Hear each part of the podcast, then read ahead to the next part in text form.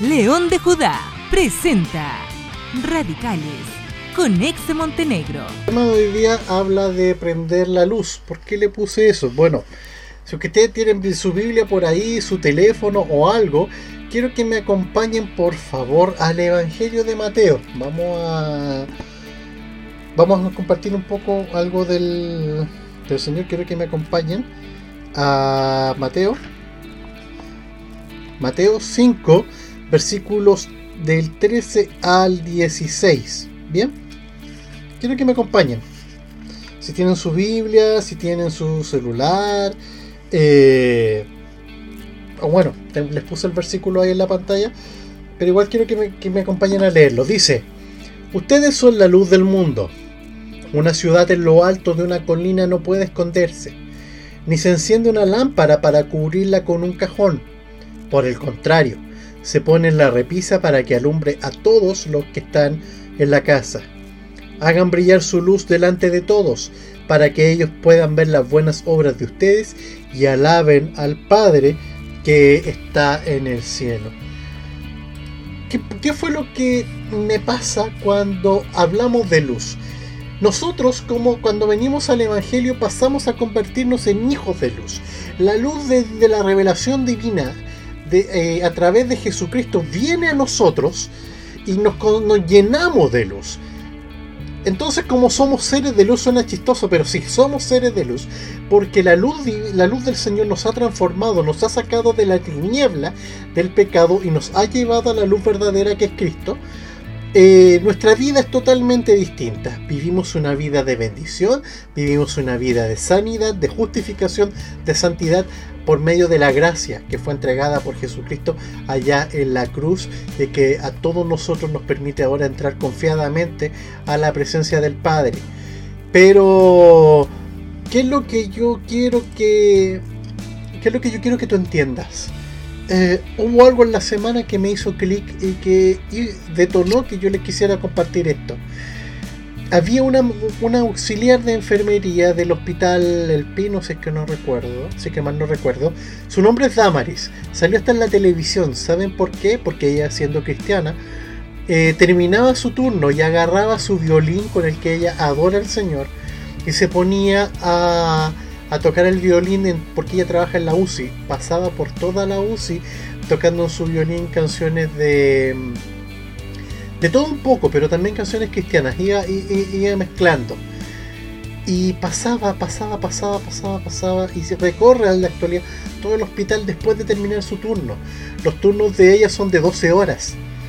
Y después de las 12 horas con esas tres, el otro día vimos con mi esposa en internet cómo era el proceso de ponerse una mascarilla cuando tú estás en, en, con pacientes con COVID, que te pones primero algo aquí para que no se te marque tanto la cara, te pones una mascarilla, después te pones otro, otro, otro como scotch acá, después te pones de nuevo la mascarilla, te la amarras, te pones una segunda mascarilla, te las amarras bien, eh, y después de eso te pones eh, la antiparra y después te pones la, capucha y después el traje que yo le digo de astronauta.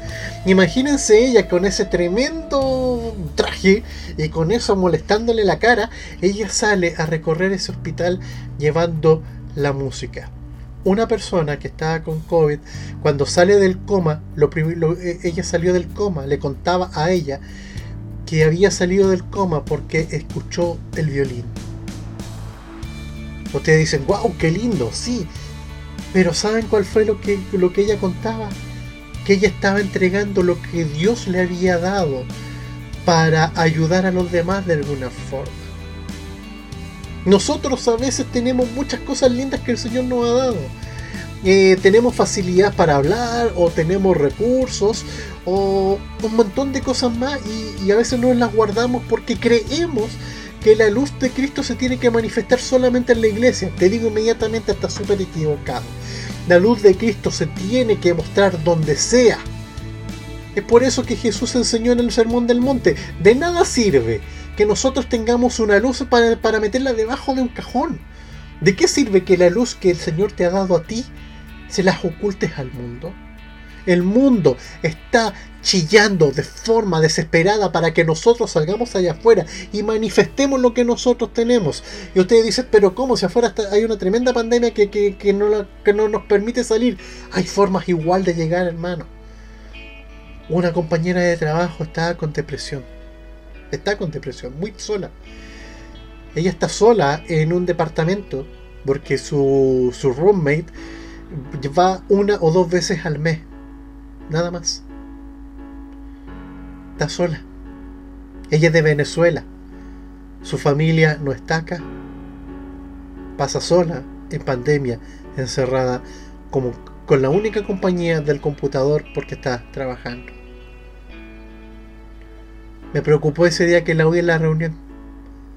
La llamé y la whatsappé en la noche. Después conversamos un rato el otro día. Le dije que no estaba sola, que estaba yo acá. Que conmigo podía contar a la hora que fuese. Yo soy re bueno para conversar, soy re bueno para escuchar. ¿Por qué no puedo poner ese, e, e, esa facilidad que tengo al servicio de la causa, al servicio de la obra de Dios? Es viejo, esto se gana así. La guerra contra las huestes de Satán no se gana haciendo la guerra espiritual, saliendo con banderas por las calles o a ungir con aceite las calles. No, no, no, no. Eso no es una forma correcta. La forma de hacer guerra espiritual por las almas es manifestando la luz que Jesús puso en ti. Es manifestando en tu trabajo, con tu familia, con tus amigos, que tú eres de Cristo. No tienes que ni siquiera conversarlo, ni siquiera tienes que decirlo, tienes que hacer lo que Jesús haría. Si hay alguien que está enfermo, trata de llevarle cosas, trata de alegrarlo. Si hay alguien que está triste, que está solo, trata de acompañarlo. Si hay alguien que está complicado porque se quedó cesante, bueno, armémosle algo y se lo mandamos de alguna forma. Pero prende la luz. La iglesia, saben por qué no está creciendo, saben por qué nuestras iglesias se están llenando solo con nuestros hijos, porque nosotros no estamos siendo capaces de prender la luz, hermano. Viejo, nosotros estamos apagando la luz, estamos metiendo la luz en un cajón. Por eso en Europa las iglesias cierran. Por eso las personas que aparecen como representantes de la iglesia de Dios son embusteros y mentirosos. Porque nosotros no somos capaces de prender la luz que hay en nosotros porque nosotros no estamos siendo capaces de decirle al mundo, aquí estamos los verdaderos transformados. Gente que sufre lo mismo que tú, gente que llora lo mismo que tú, que pierde lo mismo que tú, pero aún así tenemos gozo para reírnos y para acompañarte, para sacarte del hoyo donde estás.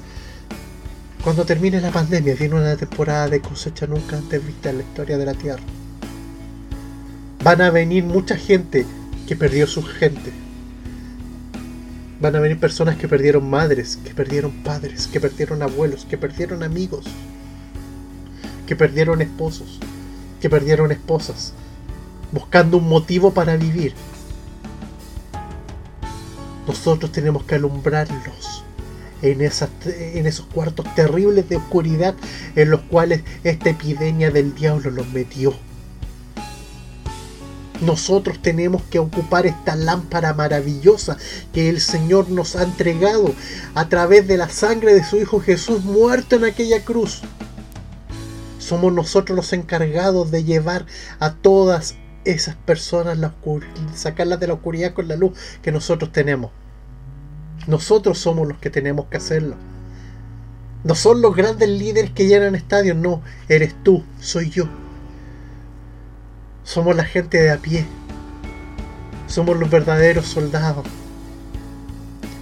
La guerra sí, los generales influyen, pero, pero las peleas las pelean los soldados. Y yo soy un soldado de la cruz. Yo agarro esto, hermano, y me voy peleando. Agarro mi rodilla izquierda y mi rodilla derecha y las doblo y sigo peleando. Así se gana esta guerra, siendo luz para el que no tiene. Y para el que se le apagó la velita, acércale la tuya para que vuelva a encenderse. Porque también hay mucha gente que perdió el fuego. Perdió la luz. Y nosotros tenemos luz de sobra para repartirle.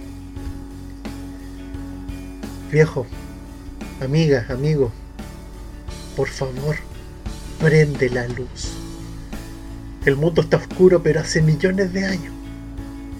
Estaba oscuro en los tiempos de Noé, estaba oscuro en los tiempos de Moisés, estaba oscuro en los tiempos de David, estaba oscuro en los tiempos de Jesús, estaba oscuro en los tiempos de los apóstoles, de los grandes reformadores y sigue aún oscuro. Pero la luz de nosotros no tiene fecha de vencimiento. La luz de nosotros no tiene una fecha término.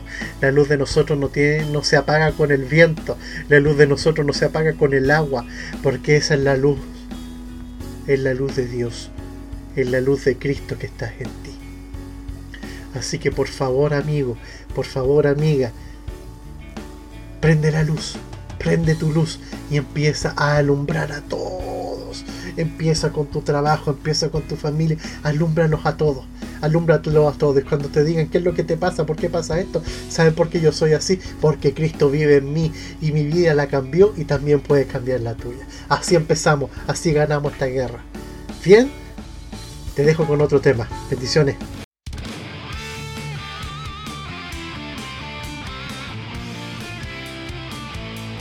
León de Judá presentó Radicales con Ex Montenegro.